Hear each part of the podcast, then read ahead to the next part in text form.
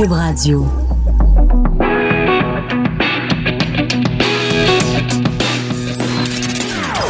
Des opinions bien à elle. Sophie Durocher. Son franc-parler ne laisse personne indifférent. On n'est pas obligé d'être d'accord. Bonjour tout le monde, c'est Sophie Durocher en ce merveilleux mercredi 19 décembre 2018. Merci d'être là. Si vous aimez les bonnes discussions, ben vous êtes au bon endroit. Vous avez syntonisé la bonne radio, soit en direct, soit en rediffusion. Un petit peu plus tard dans l'émission, avec le blogueur du Journal de Montréal, Journal de Québec, Steve Fortin, on va parler des gens de l'Ouest.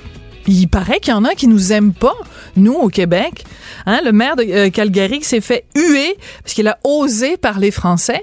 Puis évidemment, dans l'Ouest, avec toute la question du pétrole albertain et des paiements de péréquation, il y a beaucoup d'animosité, beaucoup de, de tensions. C'est full tendu, comme dirait Catherine Dorion. Alors, on va en parler un petit peu plus tard avec Steve E. Fortin. Également, on va revenir sur euh, la controverse qui est peut-être la controverse qui a le plus marqué l'année 2018. Euh, C'est celle de la pièce de théâtre Canada de Robert Lepage. Vous savez que la pièce a finalement eu sa première samedi dernier à Paris. Ben, Guy Siwi-Durand, qui est sociologue et artiste Wendat, était sur place.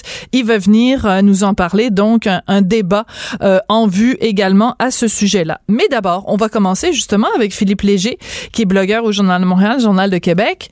Et on va parler, on va débattre des débats. Parce que, Philippe, bonjour. Bonjour. Merci d'être en studio. Philippe, tu as écrit euh, une chronique, euh, enfin un blog sur le site euh, du Journal de Montréal, Journal de Québec. Ça s'intitule Pas de chicane dans notre cabane. Et c'est intéressant parce que tu poses la question, comment se fait-il qu'au Québec, on est si consensuel? Pourquoi Hmm. on veut justement pas de chicane dans la cabane? Pourquoi il y a si peu de débats ou quand il y a des débats, ça dérape autant? Alors toi qui, qui regarde ça d'un œil plutôt de, de ou de quelqu'un qui connaît bien le cœur et l'âme des Québécois, c'est quoi ta réponse? Le fils de, du sondeur.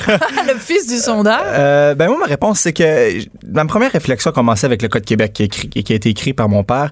Et c'était un des sept Jean-Marc Léger, là, parce que c'est pas on- tout le on monde qui- comprendre. Oui, c'est ça.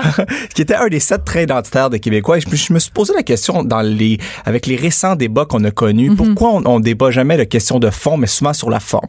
Et là, j'ai pris l'exemple sur Madame Dorion, sur Catherine Dorion, sur la laïcité, sur l'immigration, qui bien souvent, on ne réussit pas à débattre réellement du débat, mais on dévie sur des petits débats qui sont bien souvent un peu, un peu, euh, comment on peut dire, Connexes. euh, connexes, mais qui ne, qui, ne, qui ne sont pas sur le fond. Et la, et la, et- et la conclusion de mon article, c'est de dire que ben, s'il y a une valeur qui transcende les époques, les générations, parce qu'on aime bien souvent parler de générations, et euh, ben, c'est la recherche absolue du consensus. Les Québécois n'aiment pas la chicane. Les Québécois veulent le consensus à tout prix, beaucoup plus que dans le reste du Canada, beaucoup plus qu'en France et beaucoup plus qu'en Angleterre. Ah, ça, c'est sûr. Si on compare euh, avec la France, euh, c'est sûr que, par exemple, à différentes émissions de télévision en France, il y a des gens vraiment qui vont tellement s'engueuler, tellement débattre, qu'on a l'impression qu'il y a une des deux parties qui va se lever puis qui va lui mettre un point sur la gueule de la, de la personne qui est en face. Mais à la fin de l'émission, euh, ces gens-là vont euh, quitter puis vont aller prendre euh, un, un demi-rouge ou un, un verre de cognac et puis euh, ils, ils vont se réconcilier parce que dans la tradition française, à l'école, c'est ça qu'on apprend. On apprend thèse, antithèse, synthèse, on apprend à débattre. Est-ce que la raison pour laquelle on est si peu dans le débat au Québec, c'est qu'on n'apprend pas à débattre? Toi, par exemple, Philippe, tu as Moi, j'ai 23 ans. 23 ans. Est-ce que tu considères que euh, euh, au secondaire, puis au cégep, puis à l'université, on favorise beaucoup cet échange d'idées, le choc des idées? Je pense que tout le parcours scolaire reflète un peu la société québécoise. Oui. C'est, on va, éviter le débat le plus possible. Il faut comprendre un peu les Québécois à ce sujet-là. On, on a vécu beaucoup d'épreuves au Québec dans notre année. On a connu l'abandon de la, de la France. On a connu euh, la culture américaine, l'assimilation britannique. On a connu beaucoup d'hivers qui fait que bien souvent, ben, les Québécois, pour survivre dans le temps, ben, il fallait qu'ils soient tissés serrés. Il fallait que dans leur communauté, ils se tiennent ensemble pour survivre parce que bien souvent, sinon, ben, c'était la disparition. Donc, il faut comprendre les Québécois d'avoir peur de débattre sur bien des sujets. Donc, la peur de débattre cacherait en fait la peur de euh, de de, de se, enfin le, le on associe débat et manque d'unité. Exactement. Alors, s'il faut se tenir les coudes pour survivre, tu le disais, bon, passer à travers l'hiver, passer à travers la, la survie aussi d'un peuple minoritaire dans un océan anglophone, ben, on est, on est tous dans le même bateau, donc on doit tous ramer dans le même sens. C'est intéressant. C'est c'est intéressant, mais c'était aussi à la base du, euh, du Code Québec. C'est la recherche absolue du consensus toujours. Les Québécois sont un peuple qui sont exagé- exagé- exagé- Exagérément. consensuels. Et qu'est-ce qu'un débat en fait au Québec? Hein? C'est deux personnes qui ont deux points de vue différents qui vont trouver un terrain d'entente. C'est ça le débat au Québec. Et c'est particulier, tu sais, vous, vous parlez de l'émission en France, on va prendre des émissions comme On n'est pas couché, on va prendre des émissions qui sont extrêmement euh, corsées. Et quand on regarde au Québec, la seule émission qu'on parle, pas la seule émission, mais une des seules émissions télévisuelles où on parle de débat, puis on a besoin d'un fou du roi.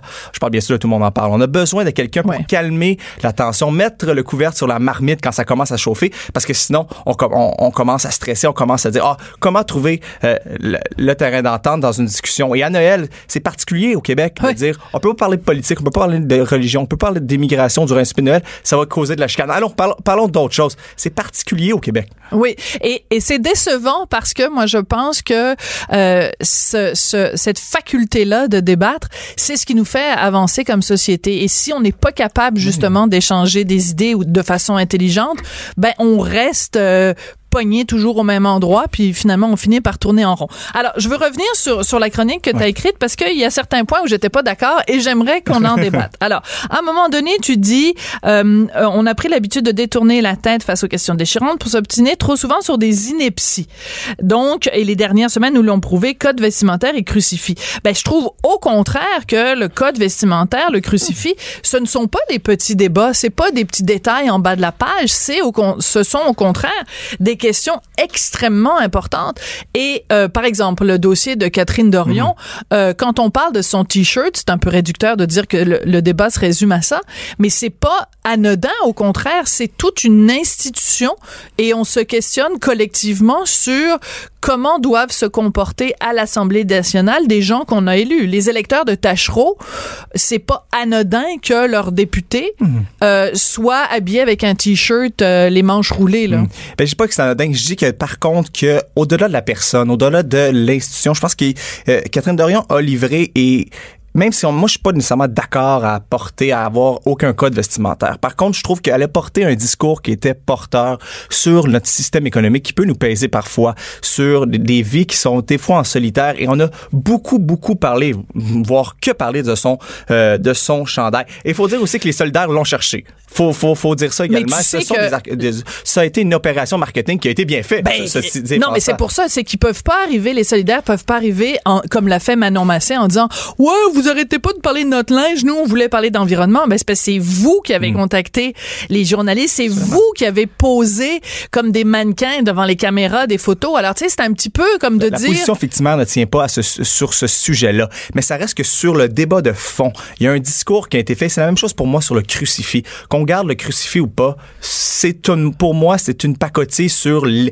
le débat la- de laïcité. C'est pour moi, c'est un petit débat qui nous ramène à quelque chose d'extrêmement petit, mais il y a quelque chose de beaucoup plus large. Qui est la laïcité? Qui est de décider si les employés de l'État sont euh, doivent s'habiller ou ont le droit de porter des signes religieux? C'est un problème beaucoup plus large. Et quand on regarde le, le- la nouvelle au Québec, quand on regarde le débat au Québec, je pense que ça a été 50-50. On a autant parlé du crucifix qu'on a autant parlé des, des employés de l'État et de leur habillement si c'était de la promotion de leur, de leur religion. Euh, Ben, je, en fait, je suis pas sûre que je suis d'accord avec tes chiffres. Moi, je lis, je lis trois journaux euh, Mm. euh, tous les matins. Euh, Je lis euh, aussi, aussi évidemment les journaux anglophones. Mais euh, je veux dire, je regarde les trois journaux, les trois quotidiens au Québec.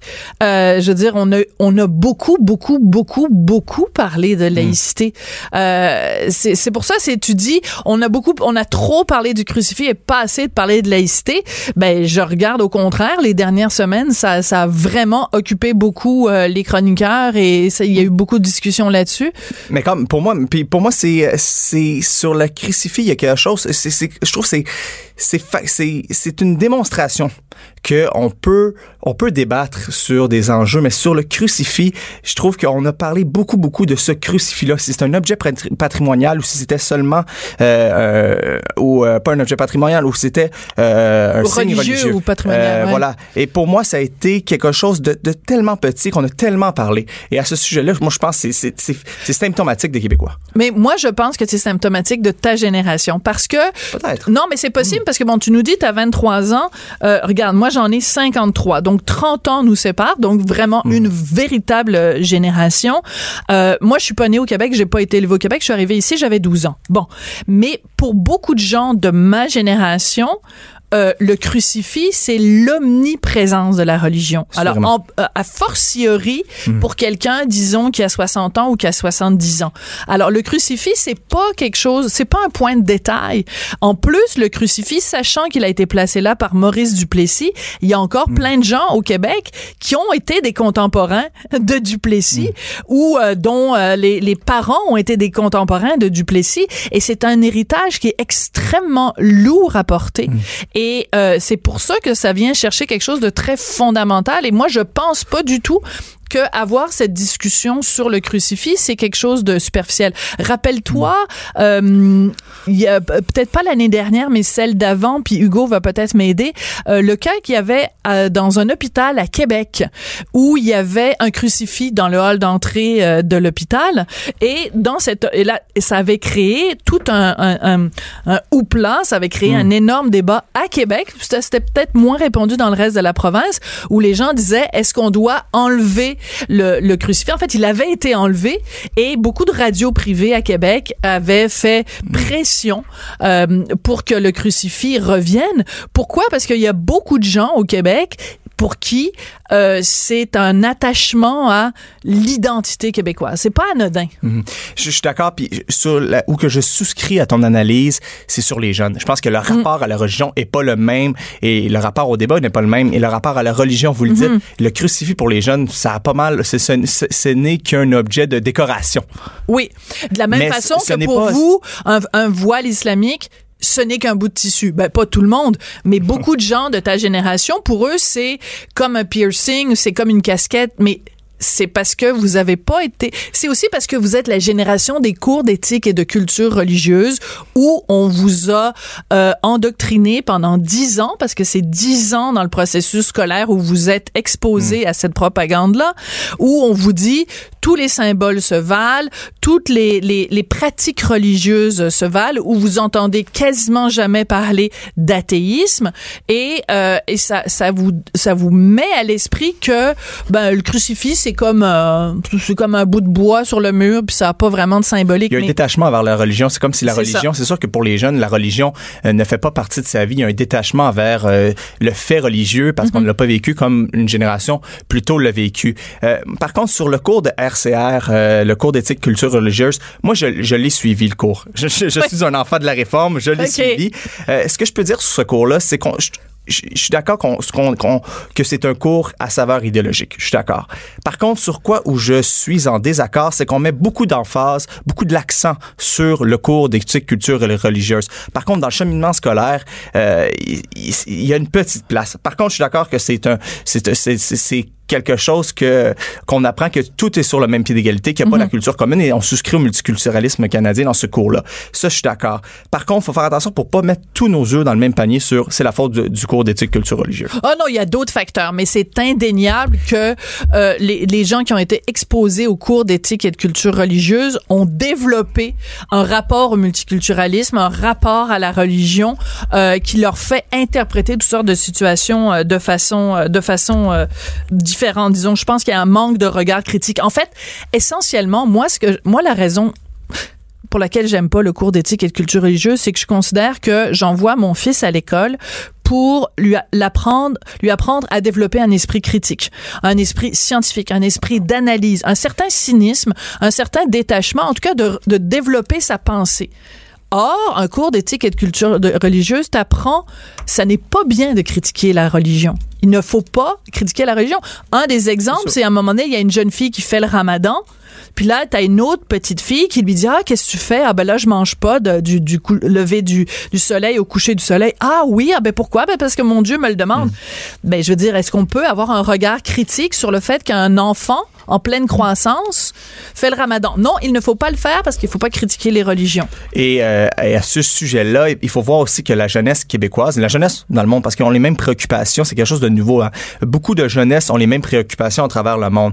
Et, et ce qu'on peut voir, c'est qu'il y a une, euh, une sensibilité envers la protection des minorités, envers, que, envers la protection des religions, envers euh, tout ce qui peut s'apparenter à un discours un peu plus euh, euh, à saveur xénophobe, à saveur de- un peu plus raciste. Il y a une, il y a une sensibilité euh, chez Oui, les mais critiquer les religions, ça veut pas dire être Ass- xénophobe. Assurément, c'est pas ça que je dis. C'est vraiment pas ça que je dis. D'accord. Euh, assurément, par contre, que ce n'est pas toute la jeunesse. Il faut faire attention à dire quand la jeunesse euh, a, euh, a Oh, été vous, les jeunes. Vous les jeunes. Cette expression-là, il faut faire attention parce que même au, au- au- en politique, euh, c'est pas tous les jeunes qui ont les mêmes comportements politiques. S'il y a une défense, s'il y a une, s'il y une, dé- s'il y a une jeunesse un peu plus urbaine, un peu plus euh, de gauche qui a à cœur euh, la défense des minorités, autrefois pouvait avoir à cœur la défense des ouvriers. Cette gauche-là qui a changé chez les jeunes euh, à, à partir de, de ma génération, ben il y a aussi euh, une jeunesse qui a les, essentiellement les mêmes comportements euh, que le reste de la population, que les baby boomers, que la génération des X.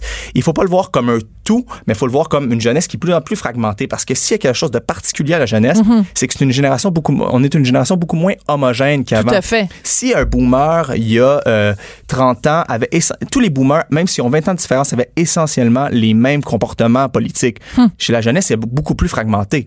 Euh, il, y a, il y a des jeunes à Aux Montréal. qui dernières élections, c'était frappant. C'était frappant. Il y a autant de et- pratiquement autant de jeunes qui ont voté Québec solidaire qui ont voté pour la coalition Avenir Québec dans les derniers C'est sondages. fou. Ça, j'avoue, tu nous as parlé de ça récemment quand on a réuni les différents chroniqueurs de, de, de Québécois. Et ça, c'était un- une donnée qui, j'avoue, était, était passionnante. Donc, en effet, il faut faire attention. C'est Hmm. pas un bloc monolithique. Ça, je suis d'accord avec toi.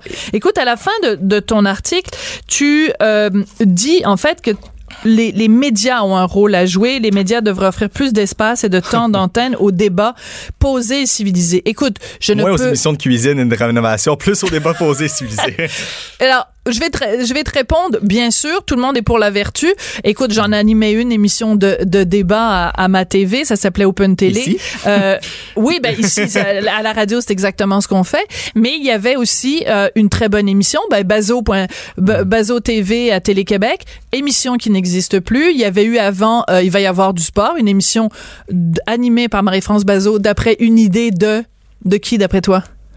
Richard Martineau. et euh, donc, et, et ces émissions-là n'existent plus. Et donc, je suis tout à fait d'accord avec toi qu'il faudrait que ces émissions-là reviennent. Par contre, je te dirais que en 2018, ce sont les codes d'écoute qui mènent.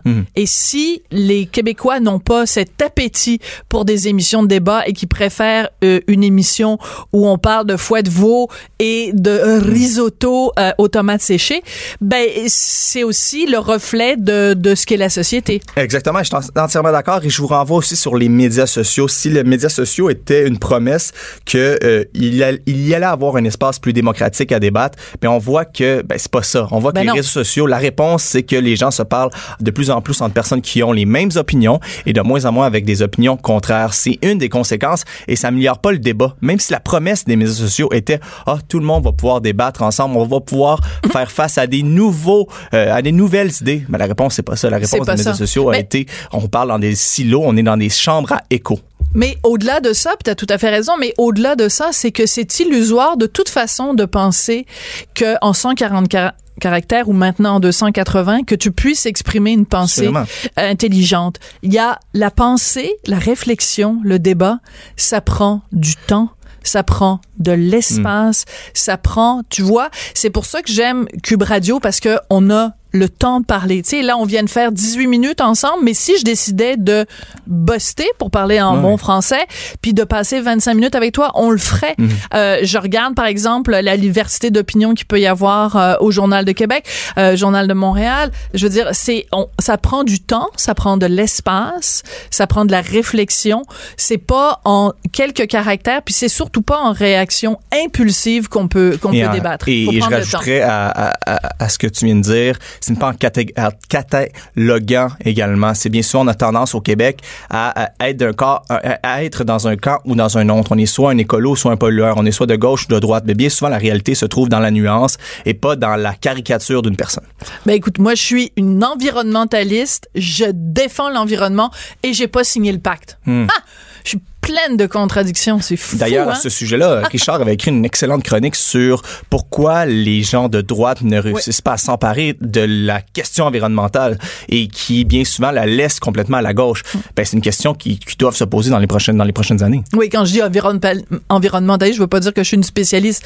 Je veux juste dire que je suis quelqu'un qui a l'environnement à cœur, mm. mais qu'on peut avoir l'environnement à cœur, mais de pas signer le pacte. Et mais quand peut... on regarde dans le débat actuel, les positions sont tellement polarisées que tous les partis de droite qui existent en Occident, ben, ils ont un désintéressement envers la question environnementale quand ça ne devrait pas l'être parce que la question environnementale euh, transcende les, les, différents clivages. Absolument. Ben écoute, on a réussi à placer transcender, euh, clivage, euh, silo, toutes les buzzwords de, de, 2018, c'est génial. Et puis en plus, je remarque qu'on a commencé le débat, tu me vous voyais et maintenant tu me tutoies, donc c'est la preuve qu'au Québec, ça finit toujours par la bonne entente. Eh merci, bonne année, puis tu reviendras nous parler en 2019. Merci, joyeuse fête. Merci, merci. Non, moi je dis joyeux Noël. Parce que là, on va, il faut affirmer le jeune qui parle. Notre patrimoine, notre héritage. C'était Philippe Léger, donc euh, qui est blogueur au Journal de Montréal, Journal de Québec. Tout le monde a droit à son opinion. Elle requestionne, elle analyse, elle propose des solutions. De 14 à 15. Sophie Durocher. On n'est pas obligé d'être d'accord. Alors tout à l'heure, Philippe Léger nous disait qu'il trouvait qu'au Québec, il n'y avait pas assez de, de débats. Euh, il nous parlait de son texte Pas de chicane dans la cabane. Pourtant, s'il y a un débat qui vraiment a enflammé euh, les médias, les médias sociaux et la population cet été, c'est bien un débat sur l'appropriation culturelle à, à, cause de deux pièces de théâtre de Robert Lepage. D'abord, la pièce Slave, euh, qui mettait en scène, entre autres, euh, des esclaves noirs et des chants d'esclaves noirs, mais pas seulement noirs. Euh, mais il y avait un problème parce que euh, les gens qui étaient sur scène pour interpréter ces chants n'étaient pas tous des noirs et il y a des gens qui ont trouvé que c'était de l'appropriation culturelle de faire chanter des chants d'esclaves noirs par des blancs. Puis il y a eu un deuxième scandale quand on a su que Robert Lepage s'apprêtait à faire la mise en scène à Paris d'une pièce de théâtre qui devait s'appeler Canada et dans lequel il allait réfléchir sur le passé euh, euh, canadien et sur euh, la place des autochtones au Canada et que sur scène il n'y aurait aucun artiste autochtone. Ça a provoqué tout un scandale. Il a dit bon ben je la ferai pas la pièce. Finalement la pièce a été faite tenant compte de tout ce débat-là. La première avait lieu samedi dernier à Paris et mon prochain invité était là. Il était présent sur place. Guy Siwi-Durand, qui est sociologue et artiste Wendat. Bonjour, Monsieur Siwi-Durand. Koué, bonjour. Koué, Bon, alors d'abord, on, commence tout de suite par euh, un cours de Wendat 101. Donc, c'est votre façon de nous dire bonjour. Ben, si je voulais dire bonjour à tout le monde, je dirais Koué Donc, déjà, parler de parler du monde, nommer le monde dans nos langues, c'est déjà marquer une présence autochtone, une distinction. Et euh, lorsque je vous écoutais parler de, du scandale, ben là, la pièce a eu lieu. Donc, euh, il y avait d'abord l'idée, les cris de censure. Là, euh, est-ce qu'on peut parler de scandale ou on peut parler de débat? Ben, je pense que ça, ça a été en effet un, un, scandale. Après, on peut jouer sur, sur les mots.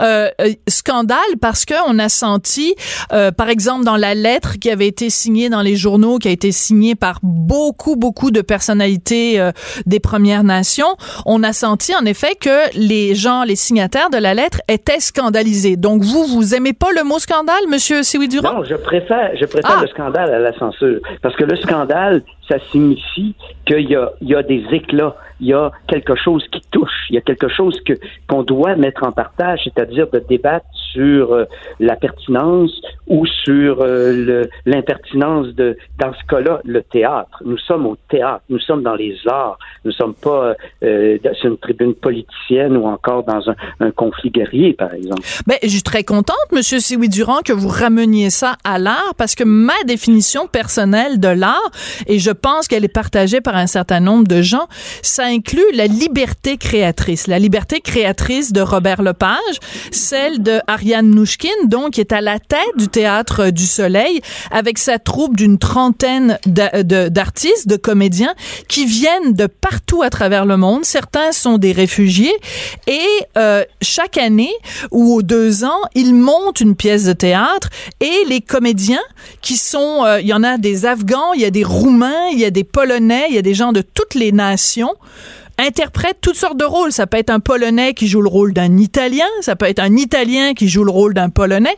C'est pour ça qu'on n'a pas compris pourquoi vous étiez choqué que ce ne soit pas des autochtones qui jouent des autochtones, puisque c'est la ben, base, c'est la ben, base même de ce théâtre-là. C'est la base d'un théâtre euro péanocentriste et colonial. Quand vous allez à Paris, vous allez dans une grande capitale où que ce soit la muséologie, que ce soit même les sculptures, que ce soit même, il y a, euh, il y a cette idée d'abord d'une histoire, donc d'une conscience historique collective. Et moi, je ne suis pas contre, je suis même un artiste de création. Quand je vous disais, je prépare le scandale à la censure, oui, la création, mais à vos, à vos beaux propos que je vous dis, je rajouterai un mot très pesant, responsabilité. Et je rajouterai une autre chose. Il s'est développé dans ce pays qu'on appelle Canada, qui qui est, un, qui est nommé, qui vient de Kanata, qui est mhm. un mot Wendat, qui veut dire le peuple de l'île tous ensemble. Là, cette fois-ci, on a quelque chose fondé sur l'absence et peut-être même la substitution. Vous venez de parler de la troupe d'Ariane Mouchkine, qui est une des grandes troupes. D'ailleurs, on a un très bon spectacle. Hein. Elle voulait faire jouer sa troupe oui. et en amenant le high-tech et les, les, grandes, les grandes capacités interdisciplinaires multimédia de Robert Lepage. Oui. Donc, c'est ça qui s'est donné. Mais lorsqu'on parle de jouer, euh, par exemple, un théâtre réaliste, hein, plus proche des problèmes comme les femmes assassinées, disparues autochtones, euh, lorsqu'on parle des pensionnats, on parle de problèmes sociaux où il y a des gens qui sont concernés et concernés par la souffrance, la misère et aussi un rapport qui s'est formé comme un pays. C'est pas, c'est beaucoup plus difficile que la fiction. Et quand je mets responsabilité, d'abord, il s'est développé au Canada une dramaturgie et des arts visuels autochtones qui, qui font leur renom. Et donc, ça ne veut pas dire qu'il n'y en avait pas. Et deuxièmement, si on est ouvert à tout ce qui s'appelle mhm. l'immigration européenne, on pourrait peut-être être ouvert aux autochtones quand on parle d'eux. Mais c'est parce que vous, vous mettez... Plus jamais sur nous sans nous. Oui, mais ça, je comprends. Je comprends tout à fait le sens de cette formule-là. Plus jamais sur nous, sans nous. Et moi, je réponds à ça. Pour les sciences sociales. Oui, mais, mais pourquoi? et ça veut dire même, regardez, là, on peut, j'ai une tribune. Si j'avais pas été voir la pièce, à qui vous parleriez? Ben, je parlerais, euh, ben, je parlerais peut-être à Robert Lepage s'il acceptait de nous parler. Mais, mais je ah, comprends. Mais, non, mais vous trouvez pas ça bien que je vous donne la parole? Vous auriez ben préféré. oui, c'est ça que je, c'est ça que j'essaie de vous dire. Je vous dis par, oui, je, oui. je, je le dis. Mais mais mais vous comprenez mais vous comprenez aussi la raison pour laquelle on vous donne la parole, c'est parce que vous avez été si vocaux cet été et que justement maintenant on vous place finalement euh, vous et différents membres de la de la communauté des Premières Nations, on vous place quasiment dans un rôle de critique de théâtre. Ce que moi je trouve quand même assez particulier. Je suis un critique d'art, je vous fais remarquer. Oui, mais je comprends bien, mais je veux dire euh, et en plus, je vais vous parler de Thomson Highway, Grand Prix du gouverneur général du Canada de dramaturgie. Mais je connais très bien Thomson Highway. Mais... Et mon frère Yves Sioui Durand, Grand Prix du gouverneur général de la dramaturgie autochtone. On peut pas dire là que l'absence où la substitution pouvait pas ne pas euh, euh, faire quelques remous, à tout le moins. OK. Alors, je vais vous donner un exemple. Euh, Est-ce que pour parler de la réalité des femmes, il y a que des femmes qui peuvent en parler? Est-ce que pour parler de la réalité des Noirs, il y a que des Noirs qui peuvent en parler? Est-ce que pour, parler de la réalité des Chinois, il y a que les Chinois qui peuvent en parler? Il y a des milliers d'exemples à travers l'histoire de la littérature, à travers l'histoire du théâtre, de Shakespeare à Michel Tremblay. Michel Tremblay, là, les plus beaux personnages de femmes québécois, c'est Michel Tremblay. Pourtant, à ce que je sache, c'est un homme. Pourtant, c'est des personnages de femmes qu'il a décrits. Alors, vous pouvez trouver que la grosse femme d'à côté enceinte est un beau personnage. Moi, je vous dis que c'est un personnage mythologique. Euh, bon, on peut, là, si on peut parler de littérature, on peut en parler, mais parlons plutôt de la pièce de Lepage et de cette absence ou non-présence, euh, et ça, on revient à votre question du comédien. Euh, ça, c'est une grande question parce que tout le théâtre que j'appellerais euro-péano-centriste s'est développé sur cette idée du comédien qui peut tout jouer, et c'est une très bonne question. Et c'est pas une mauvaise question. Euh, d'une part, mais est-ce que aussi, vous parliez tantôt de la multi duplicité des, des, membres de la troupe. J'ai oui. avec eux autres, tout ça, euh, une présence autochtone avec eux aurait probablement ajouté ou renforcé des éléments d'interprétation et surtout lorsqu'on touche des réalités sociales comme les femmes assassinées disparues. Moi, je peux vous dire une chose. Dans la pièce, parce qu'on sait que Robert sait faire des tableaux vivants incroyables. Absolument. Il, a été obligé de, de complètement remanier sa pièce. Ça devait être en trois grandes parties. C'est seulement la troisième partie qui a été présentée, la controverse, et à Vancouver, donc focalisant sur les femmes assassinées ou disparues, avec une jeune Mohawk qui mhm. dérive et qui va se faire assassiner. Et dans la pièce, le tableau où il met en scène le, le tueur en série qui tue la jeune Mohawk, c'est d'une telle violence, d'une telle, euh, un tel réalisme cinématographique que quand je parlais avec mes, mes co-sœurs, puis là, moi, je respecte beaucoup les femmes, parce que dans nous, dans la culture européenne, c'est l'égalité. Mais pour elles, qui ont toute cette question, qu'il y a encore des femmes qui ont des sœurs, des filles, des choses disparues, tout ça, c'est d'une brutalité et d'une violence qui, qui, qui, peut être joué au théâtre, qui peut être au cinéma, qui peut être ça, mais que pour elle, qui est encore, on parle souvent, nous, d'un art de guérison pour, et de réparation avant d'aller à la réconciliation. Ben là, oui, mais attendez, qu'est-ce que vous êtes en train de dire? Est-ce que vous, est-ce que vous êtes en train de me dire, Monsieur Siwi Durand, que bon, vous avez vu la pièce et qu'à un moment donné, on voit donc un tueur en série euh, assassiner une femme autochtone? est-ce que vous êtes en train de dire que s'il y avait dans le processus créatif, soit parmi les comédiens, soit un co-scénariste avec Robert Lepage ou un co-metteur en scène, qu'on n'aurait pas montré ce tueur en série euh, euh, assassinant une femme autochtone parce qu'il faut pas faire de peine aux femmes autochtones.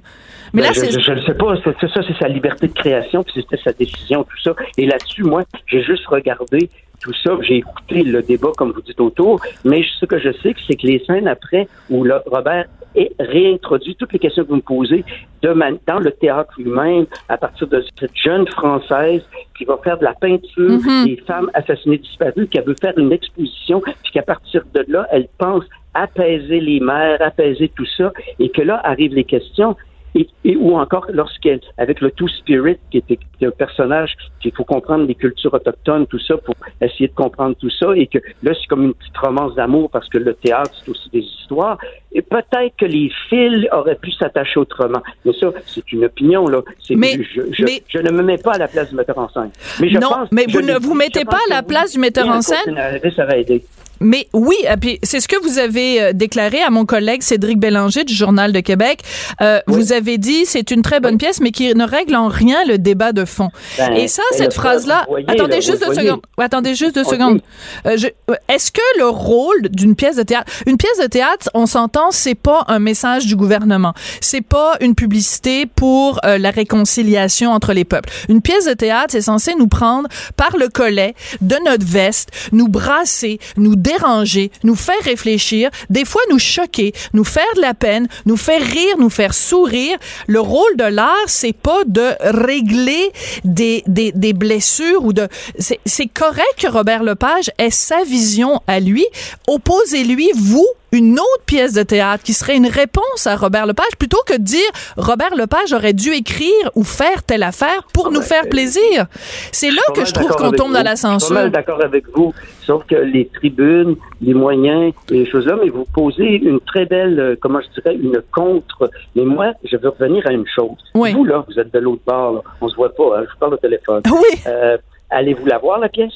Allez-vous avoir une chance de la voir? Ben, elle devait être présentée ici. Là, on va voir si, euh, si ben, après là, on Paris. a des dommages collatéraux. On a des dommages collatéraux dans la mesure, non seulement elle est ramassée et elle va peut-être faire une carrière européenne, mais comment la, une des questions importantes, on revient à mon idée, je préfère le scandale à la censure. Moi, j'ai dit, parce que ce que j'ai dit aux collègues en plus, parce que les médias m'ont couru après, j'ai dit aussi, j'aimerais ça qu'elle soit présentée dans une réserve.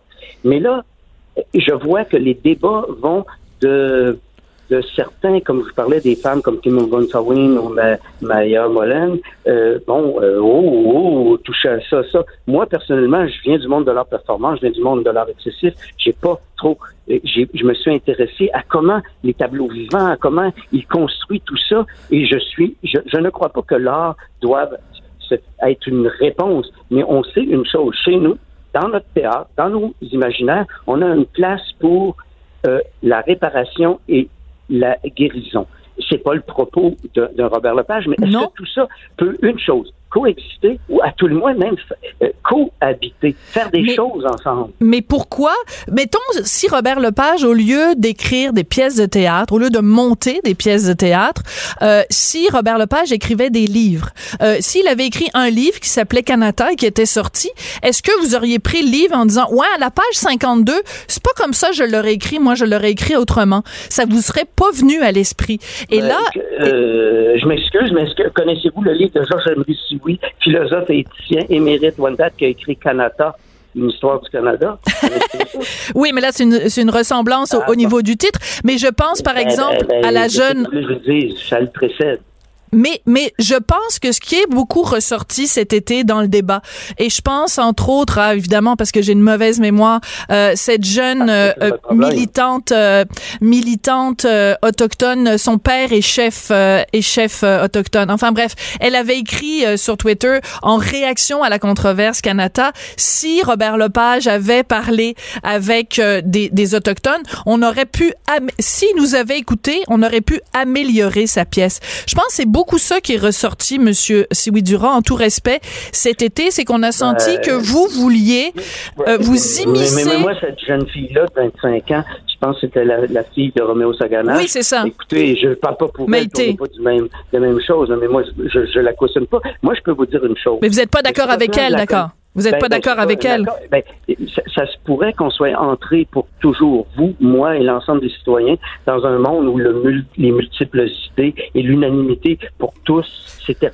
On est entré dans un monde multiculturel. Euh, les oppositions, les chocs de civilisation des cultural studies viennent du milieu anglo-saxon et qui a mené à la haine de Slaves ou encore aux interdictions au nom de la race, au nom de la morale. Puis les grands idéaux d'universalité qui nous viennent de France et liberté, égalité. Donc, tout ça, maintenant, on est dans des chocs et des discussions de culture. Et ceci étant dit, moi, je pense que c'est très sain qu'il y ait plus plusieurs points de vue et plusieurs ça c'est ça la critique. Si vous lisez la critique du New York Times, elle s'oppose complètement aux critiques qui ont été mhm. faites en France.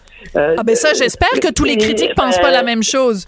J'espère. Ben, tant mieux, mais moi aussi, ben, est-ce que vous espérez que je pense pas comme tout le monde? Ben non, au contre, ben non. Ben c'est pour ça que je vous reçois, parce que justement, on n'est pas obligé d'être euh, d'accord. Moi, j'adore ça. J'ai vu la pièce. Non, moi, je pense qu'on est entré. Mais la vraie question centrale, moi, j'aurais aimé que, un, euh, là, on n'arrête pas de nous proposer chaque fois des rencontres, des rencontres, des rencontres, nous, les Premières Nations. Et peut-être que ce serait mieux maintenant de, une dimension de réensauvager nos cultures et de renouveler les relations. Et ça, l'art peut le faire. Et, et dans ce cas-là, moi, j'étais probablement, je l'ai dit, c'est une très bonne pièce qui mhm. s'inspire des arts visuels, mais je trouve que le théâtre retarde par rapport aux arts visuels autochtones. Je pourrais vous donner des tas d'exemples à partir du tableau qui débute mhm. jusqu'à la toute fin. Maintenant, après, euh, c'est très difficile d'inscrire l'art euh, dans les débats sociaux. D'accord. Je m'en aperçois. Mais on va se quitter avec un oui ou non. Est-ce que Robert Lepage, comme artiste, a parfaitement le droit d'écrire la pièce qu'il veut sans qu'on lui dise ça aurait été meilleur si tu avais travaillé avec un autochtone? Ben, je vais vous répondre. Euh, Rapidement. Mais il aurait pu, il aurait pu co-scénariser, peut-être pas avec Michel Nadeau, mais peut-être avec les trois grands dramaturges autochtones que je vous ai donnés. C'est ça ma réponse. Bon, ben moi je suis pas d'accord. Je considère qu'un artiste a ben, parfaitement le droit. Mais, mais, ben, ce que je souhaiterais, c'est que la, pièce vienne au Québec, au Canada, puis là on la voit, puis on en reparle. Absolument. Ah ben là, ça j'aimerais ça. Vous n'avez pas vu la pièce. Ben, ben non, ben bien sûr, je l'ai pas vu. Mais c'est pour ça que. Moi, j'en parle en bien, mais je dis que ça règle pas le débat social. D'accord, mais moi, je réponds, le rôle de l'art, c'est pas nécessairement de régler un débat social. Ça peut être aussi un artiste, le fruit de son imagination et de son travail avec une troupe qui est éminemment éminemment multiculturelle, qui est en fait la troupe de théâtre la plus multiculturelle.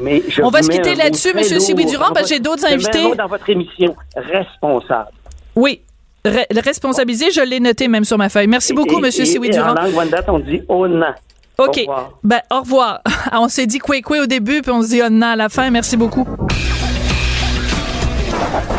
On n'est pas obligé d'être d'accord, mais on peut en parler. De 14 à 15. Sophie Durocher. On n'est pas obligé d'être d'accord. Cube Radio. Ah, en 2018, je pense qu'on peut dire qu'un des mots-clés de l'année, ben, il y a eu bienveillance, il y a eu diversité, mais un autre des mots-clés de l'année, c'est systémique le racisme systémique, le sexisme systémique, la grossophobie systémique, ben mon collègue Steve E. Fortin dans le journal de Montréal, journal de Québec est arrivé avec un nouveau terme, le mépris systémique. Ce serait ce mépris euh, dont nous abreuve le reste du Canada, euh, le, le, et en particulier l'Ouest. On va lui parler tout de suite. Steve e. Fortin, bonjour. Bonjour, bonjour, merci de me recevoir. Ben, ça fait plaisir, Steve. Euh, le mépris systémique, explique-nous, euh, c'est quoi? Ben, ce qui arrive, c'est que euh, on le sait là, euh, lors de la dernière rencontre des, des premiers ministres de, de, de, province, puis euh, avec le premier ministre, le premier ministre du Canada, François Legault s'est fait poser la question. C'est le dernier des élus, c'est le dernier, un des derniers à avoir été élu. Hein. Il y a eu des élections en Ontario, au Nouveau-Brunswick. Mm-hmm. Là, il y a François Legault qui se pointe là-bas. Puis on lui parle d'énergie est. Et puis il dit ben non, moi ici il n'y a pas d'acceptabilité sociale. Puis il, il, il ferme la porte à ça. Puis il me semble que c'est un dossier qui est assez, euh, tu sais, on, a de la difficulté à faire des consensus au Québec, mais s'il y en a un qui existe, celui-là, je pense que c'est assez clair. Et, euh, et, là, à partir de ce moment-là, c'est en suivi et, continue encore aujourd'hui euh, toute une, série là, de, textes qui sont très, très virulents. Mhm. Et euh, j'ai écrit mon texte hier, mais j'aurais voulu l'écrire ce matin. Oui, puisqu'il y en a d'autres. Oui, il y en a d'autres depuis, c'est ça? Ah, celui de Ted Martin. Euh, là, Ted Martin, là, il, a écrit un, truc dans le Edmonton Journal. Ouais. écoute, c'est ça dépasse l'entendement. On parle ici d'un ancien ministre de la législature albertaine, donc provincial albertain. Mais ce qui écrit là, là on est rendu, on est rendu très loin. Lui, ce qu'il dit, c'est bon, l'Alberta s'en va euh, en élection dans cinq mois. Il faut absolument inclure un référendum pour que l'Alberta se retire complètement du système de péréquation. On doit, on, il dit, et sa prétention, c'est que l'Alberta se serait fait flouer, se serait fait voler 200 milliards dans dix ans. Et là, on lit ce texte-là. Il faut dire aussi que la photo de vignette, là, quand, quand on, accède au texte, là, c'est une grosse photo de François Legault avec un drapeau du Québec devant lui. Euh, ouais. Écoute, on est, on c'est subtil là non seulement c'est pas c'est pas c'est pas subtil, mais je veux dire depuis une semaine j'en ai j'en ai comme ça là relaté, j'en ai j'en ai là euh, comme on dit bookmarké là à peu près là une quinzaine de textes que, que, que je garde et sur lesquels je vais travailler prochainement parce que il faut le dire, un de ceux-là aussi là je, je, je tiens à souligner euh, a été publié, j'en parle dans mon texte dans le dans le Montreal Gazette. Je veux dire on, on, on, établit des choses. Il me semble que le Montreal Gazette là, je veux bien croire que c'est un c'est un journal anglophone, mais il est publié au Québec. Qu'on vient pas me faire à croire que ces gens-là n'ont pas les chiffres sur la provenance euh, du pétrole qu'on achète. Et je salue d'ailleurs le travail de l'actualité. Euh, on publie, Alec Castonguay a renchéri encore une fois aujourd'hui, on publie des données vérifiables, puis on dit, ben attendez, là, euh, avant de publier des caricatures avec un patriote assis sur des barils de pétrole qui viennent de l'Arabie saoudite, on n'en achète pas un tabarnouche de barils. C'est ça. C'est important de le rappeler. Mais en même temps, je voudrais juste te dire par rapport à la, à la Gazette, la Montréal Gazette, comme elle s'appelle maintenant. Euh, Te rappelles-tu la citation quand euh, Monsieur Landry, quand Bernard Landry est décédé, différentes personnes ont, ont témoigné de différentes citations qu'il avait faites. Et c'est Hubert Bolduc qui a travaillé longtemps avec Monsieur Landry qui racontait qu'à un moment donné, euh, il avait euh, annoncé, fait une super belle annonce, Monsieur Landry, et le lendemain dans les journaux, tout le monde était dithyrambique, sauf la Gazette. Et euh, et euh, Monsieur Landry avait dit à Hubert Bolduc, je pense que si jamais, euh, à un moment donné, je réussis à marcher euh, sur l'eau, la Gazette va, va titrer quelque chose, un truc négatif là, comme quoi, je sais pas. Oui, comme quoi il a coulé là, qui, qui, a touché le fond. Il a touché le fond. Alors, tu sais, la Gazette, là, on en prend puis on en laisse. Écoute, Steve, moi quand je regarde ça, ce fameux Québec bashing ou ce, cette, ces fake news concernant le Québec qui circulent parfois du côté anglais, je pense qu'il y a deux façons de le voir. Soit on se résigne en se disant, regarde, de toute façon, euh, ce pays-là ne veut pas vraiment de nous. Euh, concentrons-nous sur les intérêts du Québec et laissons faire euh, les mauvaises langues. Ou alors on dit, il faut au contraire combattre ça avec la plus grande énergie parce qu'on fait partie de ce pays-là et il faut pas que les gens nous manquent de respect. je suis toujours partagé entre les deux. Puis des fois, j'ai envie juste de hausser les épaules en disant, tu sais, same old, same old, c'est pas nouveau cette affaire-là. Est-ce qu'on leur donne trop d'attention en lisant leurs chroniques puis leurs éditoriaux? Non seulement je trouve qu'il faut les lire, mais il faut absolument que les gens comprennent que ce qui se passe dans le Canada anglais, on n'est pas complètement étranger à ça. Et quand euh, des médias décident de publier une photo du premier ministre du Québec et qu'on y lit un texte qui est rempli de, de si on veut, de bullshit, là, permets-moi l'expression, mm-hmm. ben il faut être capable de le dire. Et je vais, je vais renchérir là-dessus. Sophie, permets-moi. Imaginons, imaginons là que, euh, je sais pas moi, euh, Régis Labombe et, et s'adresse. Il y a des, il y a une manifestation, il y a des milliers de gens devant lui. Il ose quelques mots en anglais, puis on se met à huer et tout ça. Puis c'est mm. pour conspuer le Canada. Est-ce qu'on en fait une nouvelle? Moi, je peux te dire une affaire. On en fait une nouvelle. C'est coast to coast. C'est vrai. Et que Ned Nenshi soit à Calgary, qui, qui et, ce gars-là, -là, c'est un francophile. Ok, c'est s'il y a un maire qu'on devrait connaître au Québec, c'est bien celui de Calgary, mm-hmm. et qu'il ose, euh, qu'il ose prononcer quelques mots en français parce que lui, il a dit après ce que j'aimerais, moi, ce serait plutôt d'essayer. Ce qu'il voulait, lui, c'était un petit peu comme, euh, écoute, on va faire baisser la pression un peu pantoute. C'est devenu comme une espèce de cri de ralliement pour mm. conspuer le Québec qui s'est fait huer d'avoir prononcé quelques mots en français. À un moment donné, là, euh, il va falloir qu'on comprenne que euh, ce mépris-là, c'est pas, c'est pas épisodique. Et, et, ça existe. Et il faut être capable de le dénoncer. Et quand des situations comme celle-là arrivent, moi, j'écris ça dans mon texte, puis je reçois un paquet de messages de gens qui me disent mais j'avais pas entendu parler de ça. C'est caché quelque part sur le ah, site de ah, Radio-Canada, ah. Alberta francophone. Euh, je veux dire, il faut qu'on sache ces choses-là parce que ça arrive. C'est pas arrivé dans un petit village euh, à Portage de la Prairie ou Manitoba. C'est arrivé à, Calgary. Quand il faut quand même le savoir là. Oui, puis euh, quand quand il y a des love fests là, comme au référendum mm-hmm. de 95, quand ils viennent nous dire ici à Montréal à quel point ils nous aiment, ben là évidemment ça fait toute la une des journaux. mais quand il y a des messages plus haineux, ben là évidemment ça se retrouve de façon plus discrète. Écoute, on va se quitter là-dessus, mais je veux juste revenir parce que je suis tellement mauvaise. C'est pas pour rien que mon chum m'appelle Ephraim. Là, je suis mauvaise pour raconter des histoires.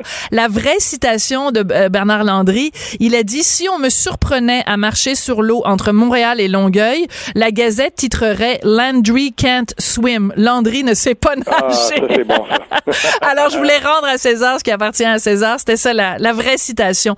Donc, pour la Gazette, euh, manque parfois d'objectifs dans ces dossiers-là.